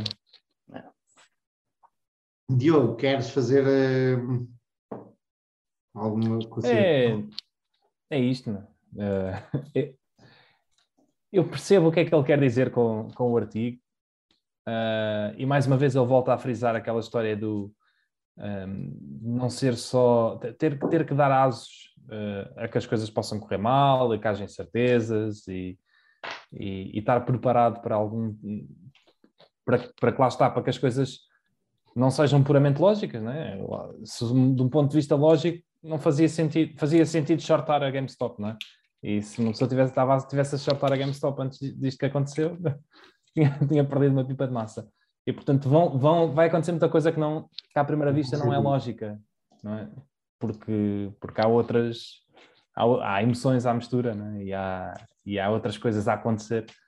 Um, e portanto nós temos que dar espaço a que uh, e estar preparados a que isso aconteça, mas eu continuo a achar que devemos fazer, devemos analisar as coisas do ponto de vista racional e lógico. Se, bem que as duas coisas estão ligadas. Ainda, ainda hoje vi o podcast da, não sei se viram, do Bill Brewster, que é com, a, com, a, com aquela tal senhora, que eu já te falei dela, Maurício, que entra no Billions. Quer dizer, ela, eles foram ah, processados. Baseado, yeah. Sim, baseado nela. Uh, e, e, ela depois estava a citar Damasio e tudo, porque o, o, António Damasio, né, neurocirurgião português, eh, provou ou explicou que não é possível tomar decisões sem emoção. Ele teve um paciente que ficou com a parte da emoção afetada, ele não conseguia tomar qualquer tipo de decisão, mesmo as mais, mais básicas. Queres café ou leite? Não, não consegue. Tá? E... O nome dela, só, só para dizer é o Denise Schull, o nome dela. Yeah, no último podcast. E, e isso, isso, faz algum sentido, mesmo no ponto de vista lá está lógico, faz sentido, porque tu para tomares uma decisão puramente lógica, tu tinhas que analisar tudo. Mas como qualquer coisa tem infinitas variáveis, é? é impossível tu ires lá puramente pela, pela razão. Um, e portanto, uh, o que ela estava a dizer é que tu podes, podes estudar tudo, mas no fim é a convicção que te faz comprar ou, ou não comprar ou manter. Né? E a convicção é a emoção. Yeah. Uh, portanto, quando, quando, quando, dizem para ignorar emoções, não é possível. Né? A tua convicção é, é, é algo emotivo, não é? é algo que, que tu podes estar a sentir ali qualquer coisa, mas tu estás convicto de, não é? tens ali uma, uma componente emotiva por trás. Uh, ou o medo te faz vender, ou etc. Lá está. São sempre emoções que te fazem tomar as decisões. Agora, tu deves é conseguir uh, ter por base, não é? Estudo científico e lógico, não é? E, e esse build-up de um ponto de vista racional. Um, mas sim, pronto, isto, isto, para dizer que eu acho que é, é racional não é? Ter, em, ter em conta as emoções, que nós temos emoções, que as decisões são tomadas emocionalmente e que, e que pode haver uh, muitas decisões que, que, que, são emotivas, lá está, e que não são puramente lógicas. Portanto, as duas coisas estão sempre ligadas. E é isto. É, de um ponto de vista inteiramente racional, é?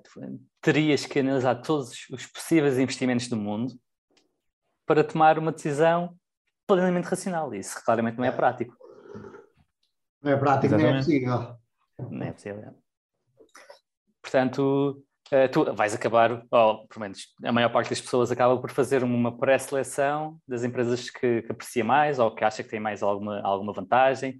Há muita gente com home bias, que, muitas, há, há pessoas, muitos portugueses que tendem a comprar mais ações em Portugal, apesar de termos um universo bastante pequeno. É a Galp, ah, viste?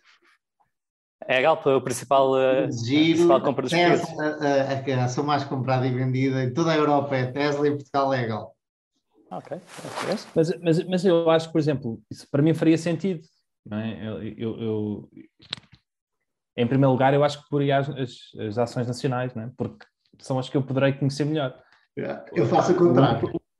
O, único problema é que Portugal é muito limitado, não é? tem poucas coisas e, e, e, das poucas que tem, também poucas se sabem, um, na minha opinião. Mas, uh, mas sim, quanto mais perto de ti, uh, eu acho que isso é um bom bias quanto mais perto de ti, melhor. Mais tu deves uh, focar-te aí. É, mais conheces é... negócios, mais conheces a cultura, mais já, sim, sem dúvida.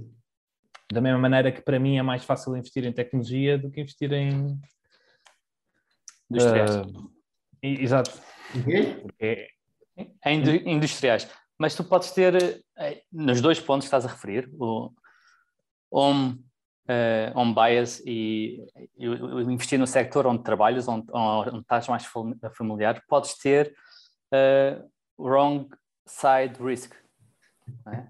O facto de é estares investido, investido naquilo que te traz o teu ganha-pão, ou no local onde vives. É? É, é? O país e o setor que vão abaixo é muito provável que tu, tu sintas duplamente. Sentes no, no que estás investido e sentes nos teus, no teu rendimento e na tua forma de viver. Ok. É... Ter isto em, em consideração. Eu, eu, eu, acredito piamente em investir no que conhecemos, mas há que ter em, em, em consideração estes, estes, uh, estes, duplamente correlacionados, estas coisas duplamente correlacionadas.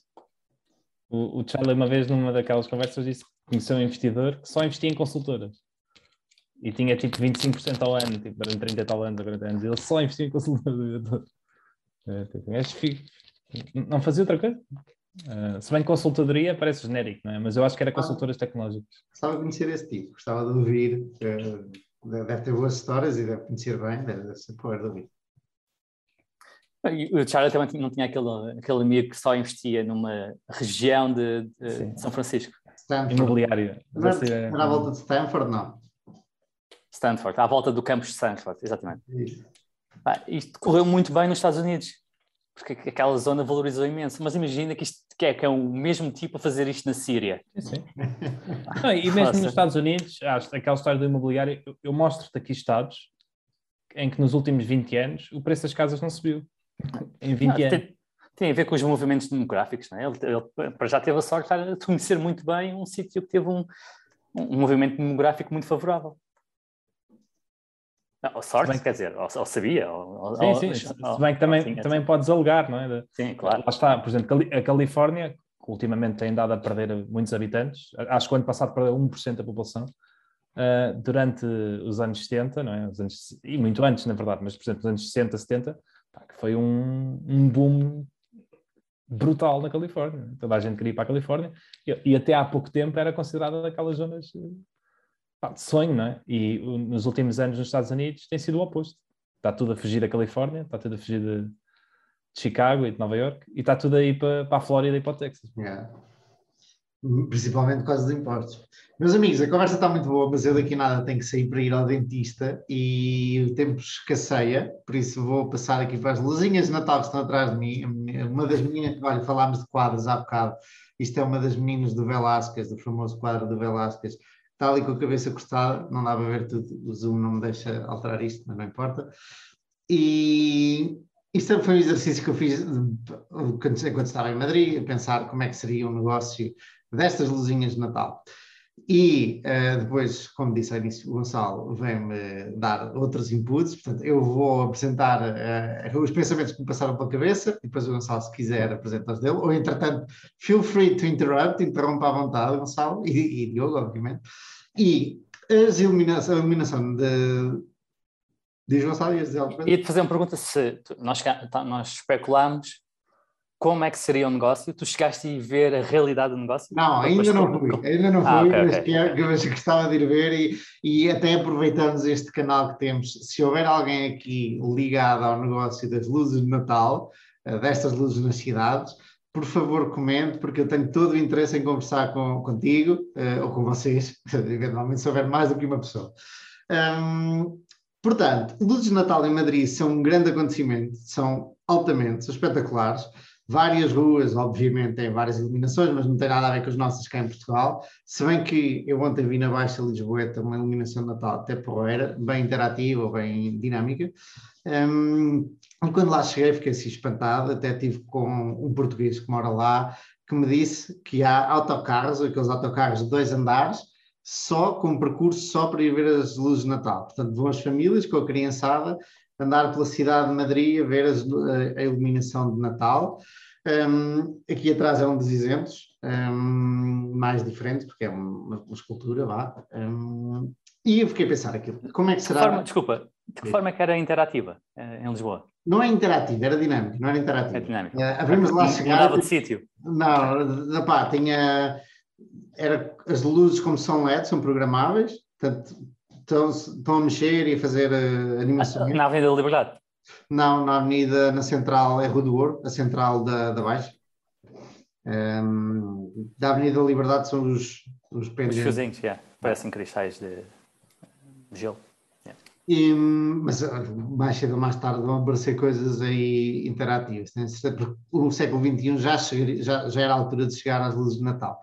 Madrid parece que já, já lá chegou um bocadinho mais, mais do que aqui.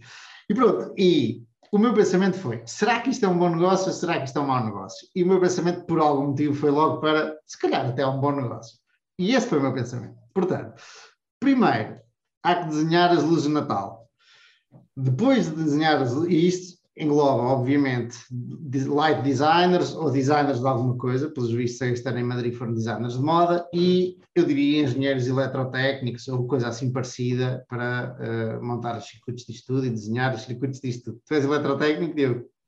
Olha, vou. Sou de formação, mas na, na verdade no programa, desde sempre. yeah. um, e depois disso, depois de desenhar e depois de desenhar a parte técnica, tenho que construir ou um, assemblar toda, todas as luzes. Portanto, tem que ter, imagino eu, uma fábrica grande para assemblar esta coisa toda. São quilómetros e quilómetros, provavelmente milhares de quilómetros de cabos, milhões de luzes LEDs, eh, escadotes, eh, plataformas elevatórias, uma quantidade de coisas que têm, que provavelmente estão paradas o ano todo, ou então são alugadas eh, na altura do Natal. O que é certo é que na altura do Natal tem que haver uma disponibilidade muito grande de, de algumas, de pessoal, obviamente, para instalar, e de algumas destas plataformas elevatórias, tudo isto. No Natal, estas empresas têm que contratar uma porrada de um, mão de obra temporária, e depois do Natal, para tirar, uh, tem que voltar a contratar um, uh, esta mão de obra temporária. Portanto, e depois isto, a coisa que mais, digo eu, que mais influenciará se isto é um bom negócio ou não, é o tipo de contratos que faz com as câmaras municipais, suponho eu que seja com as câmaras municipais, e a duração dos contratos. Se os contratos forem de longo prazo, mais do que um ano, existem definitivamente barreiras, altas barreiras à entrada da concorrência, não é? Porque ninguém se vai meter num negócio, ou é muito difícil negócios que têm contratos um, plurianuais ou multianuais, alguém depois ir montar uma fábrica e contratar pessoal sem ter garantia que vai conseguir entrar na, no mercado. Se os contratos forem anuais, só para este ano, aí sim não haverá tantas barreiras de entrada de concorrência e o negócio pode não ser assim tão bom. Eu parti do princípio que isto, como é um negócio, é um, um trabalho com visibilidade, existe algum receio do poder político de meter água, eh, especialmente quando há autocarros que vão ver as luzes todas. Eventualmente, se for numa cidade mais pequenina, que rapaz, se falhar alguma luz, as pessoas talvez não haja tanto mediatismo, ali como há uma grande importância que se põe nas luzes de Natal, eu acho que uh, um político não quer ficar mal visto, portanto, pagará se calhar um bocadinho mais para ter mais descanso e mais certeza que a coisa vai funcionar. Um, e pagará pela melhor qualidade e, e, pela melhor empresa pela aquela que deu mais provas. Uh, assim sendo, pronto, este, isto para mim o tipo de contrato é o que vai definir as margens, ok? Portanto, as barreiras à entrada e, consequentemente, as margens. Um, e depois eu até mandei isto no e-mail, num dos meus daily emails, que agora mando três vezes por semana. Uh, não sei se vocês tiveram a oportunidade de ler esse, esse e-mail. Um, depois eu pondero um bocadinho sobre as economics do negócio, quando é que são pagos, há de haver um pagamento logo ao início para o design e para a adjudicação do contrato, depois há de haver pagamentos por fases para se encomendar o material, que há de vir todo da China, digo eu, depois quando chega o material para começar a assemblar, onde haver uma quantidade de pagamentos uh, com, com, como é que se diz? com milestones, um, e depois o maior pagamento há de ser, o maior, a maior necessidade de capital, diria eu, que é no fim do ano para, para contratar o pessoal todo, eventualmente pode haver aqui alguma necessidade de dívida porque o Estado paga a 90 dias e o pessoal é pago à semana ou ao mês, um, são coisas no ar, é pura especulação. Uma grande pergunta é o que é que acontece às luzes depois de, uh, do Natal, se são reutilizadas, como é que são reutilizadas as luzes e os cabos e tudo isso, e isto pode influenciar muito uh, uh, as, os economics, como é que se traduz em português, um, as dinâmicas do negócio, porque se puderem reutilizar não têm tanta necessidade de capital no ano seguinte, uh, se não, para onde é que vão, a quem é que vendem. E depois há um ponto que é como é que se cresce neste negócio e se há muitas empresas a fazer isto ou não. Eventualmente podem haver empresas que dominam certas cidades e vão tentando entrar noutras cidades. Eh, por exemplo, uma, uma empresa que está numa cidade mais pequena, tipo, agora dizer Salamanca, pode tentar concorrer a Madrid mas se calhar é mais difícil alguém que nunca fez nada disto montar, como dizia há bocado, a fábrica e meter-se nisto, porque Madrid provavelmente nunca vai dizer, uh, uh, o alcalde, o, o presidente da Câmara não vai dar um contrato destes um, a alguém que nunca fez isto. Portanto, eu imagino que a dinâmica seja de entre alguns players que já, já existem e que tentam subir na escada de, das cidades um, o, o, Gonçalo, não vou falar por palavras da tua boca, já vais dizer o que é que achavas.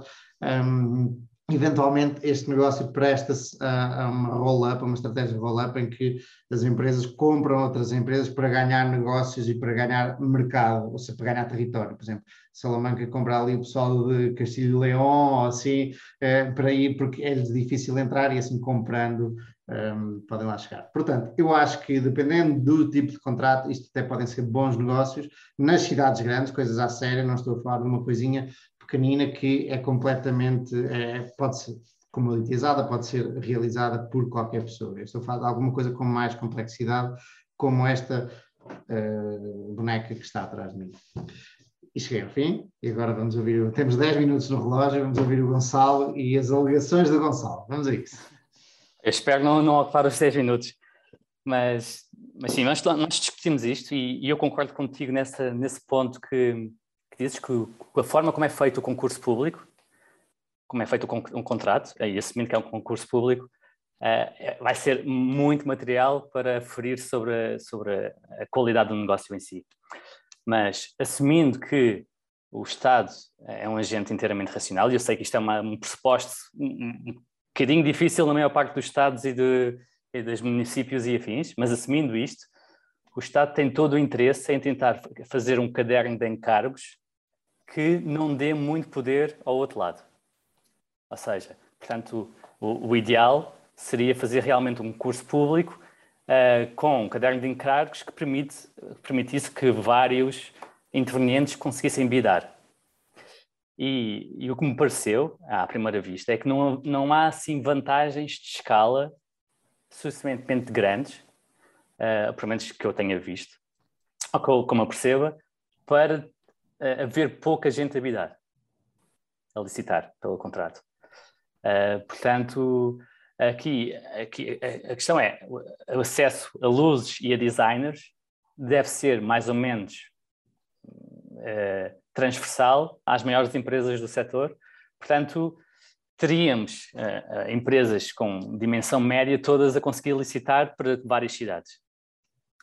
Uh, aqui... Diz-me uma coisa, o facto de isto ser algo muito pontual só numa altura do ano e as cidades serem limitadas, portanto o TAM está limitado, limita, em algo, deveria limitar de alguma forma a quantidade de concorrentes que existe, por exemplo, em Espanha, por exemplo, quantidade de não, é, Sem dúvida que é um, é um negócio muito sazonal, não é? mas não sei se isso será um, um entrave por si.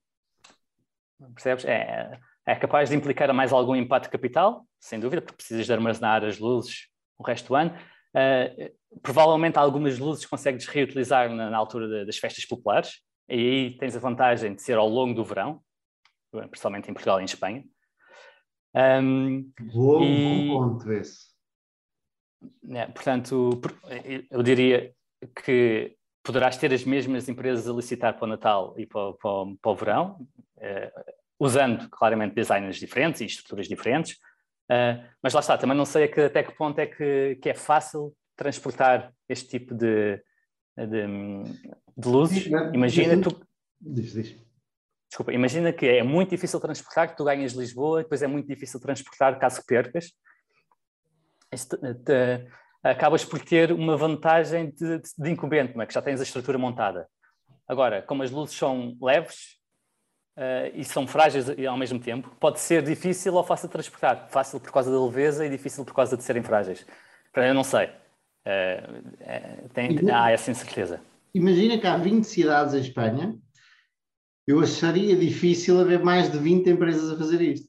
Porque, porque como isso só se faz uma vez ao ano, alguma é tipo a dança das cadeiras, ficava um ano sem ganhar dinheiro. Daí que, se houver 20 cidades, no máximo haveria 20 empresas e eventualmente iam comprando-se umas às outras. É, eu, eu, mal falei deste assunto, mas eu, eu diria que, que, estes contratos são todos dados a amigos. É... Também, também. Não, o, a forma, exatamente, pensando nisso que tu estás a Diogo, a forma que eu via muitas destas cidades a fazer era partir este contrato até ao mínimo que podem fazer por ajuste direto e depois realmente alocar os amigos.